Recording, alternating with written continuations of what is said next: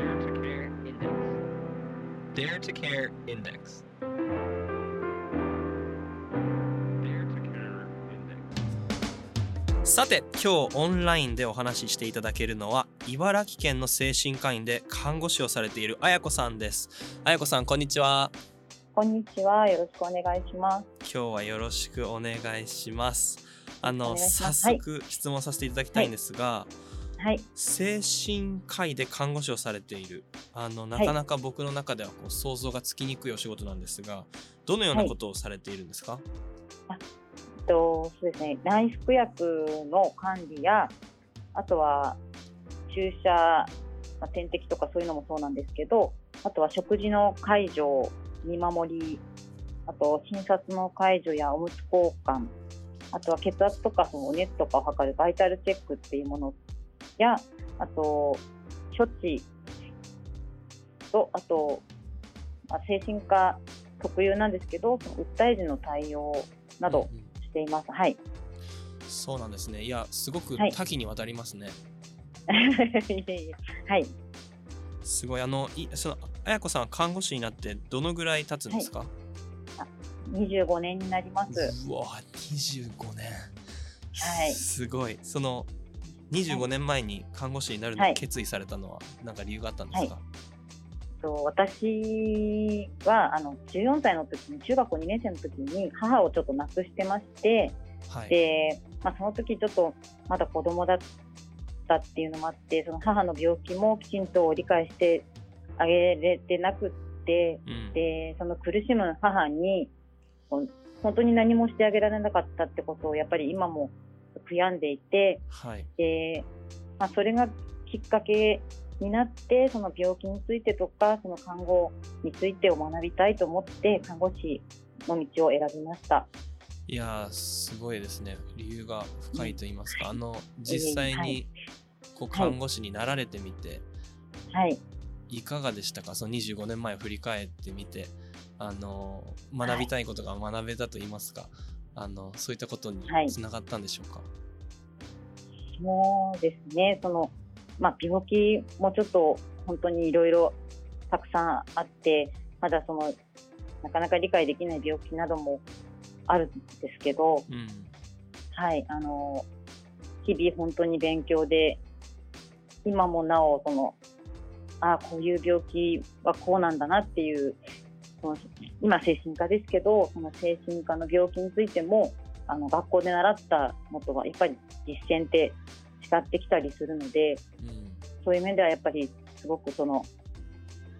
勉強になっているというか、まあ、思う看護師になれてるかどうかわからないんですけど、はい、それを目指して、今も頑張っています。いやーすごいあのリスペクトします。僕も病院に行くいとやはりはい。看護師さん、その、はい。なんて言いますかじ実は先週あの、はい。医療に関わる話をまた別のゲストさんとさせていただいたんですけど、やっぱこう病院って入ると緊張するじゃないですか、あはいそはい。の時にあのはい。やっぱ心を和らげてくれるのって看護師の方だなってすごく思うんですよ。はい。あのなので僕は個人的にも看護師の方にいつもありがとうってすごく思うんですけど、はい。あの綾子さんが特にこう心がけてらっしゃることとかあるんですか、あの私もともとその人と話すことが好きなのではい、あの患者さんとのコミュニケーションをやっぱり一番本当に大事にしていてで本当にちょっとした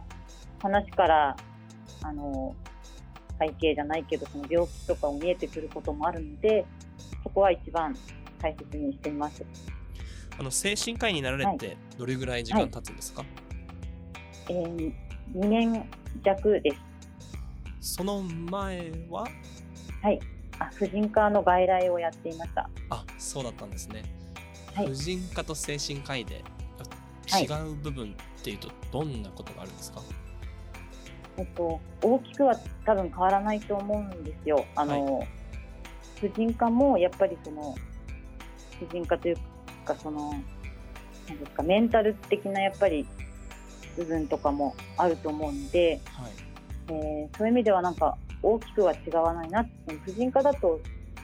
場所が特定されてしまうというかやっぱり子宮だったり卵巣だったりそのそこに特定されてしまうイメージがあるんですけどその更年期の方とかも結構更年期に悩んでいる方とかも結構多かったのでうんであとはその産後うつになってしまったりうんそういうなんでしょうその全然違うんではなくてやっぱりこう根っこが一緒かなとは思って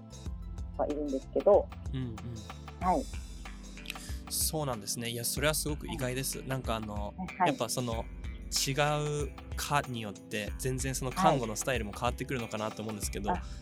はい。やはりコアにあるのはメンタルでであはい。だからこそその、先ほど綾子さんがおっしゃっていたコミュニケーションというところが大事になるんだろうなって思うんですけど、僕がはい想像すると、その、まあ、精神科医に来られてる方で、まあ、そういったはい。心のケアとかが必要な方に関して言うと、はい。こう特にコミュニケーションで、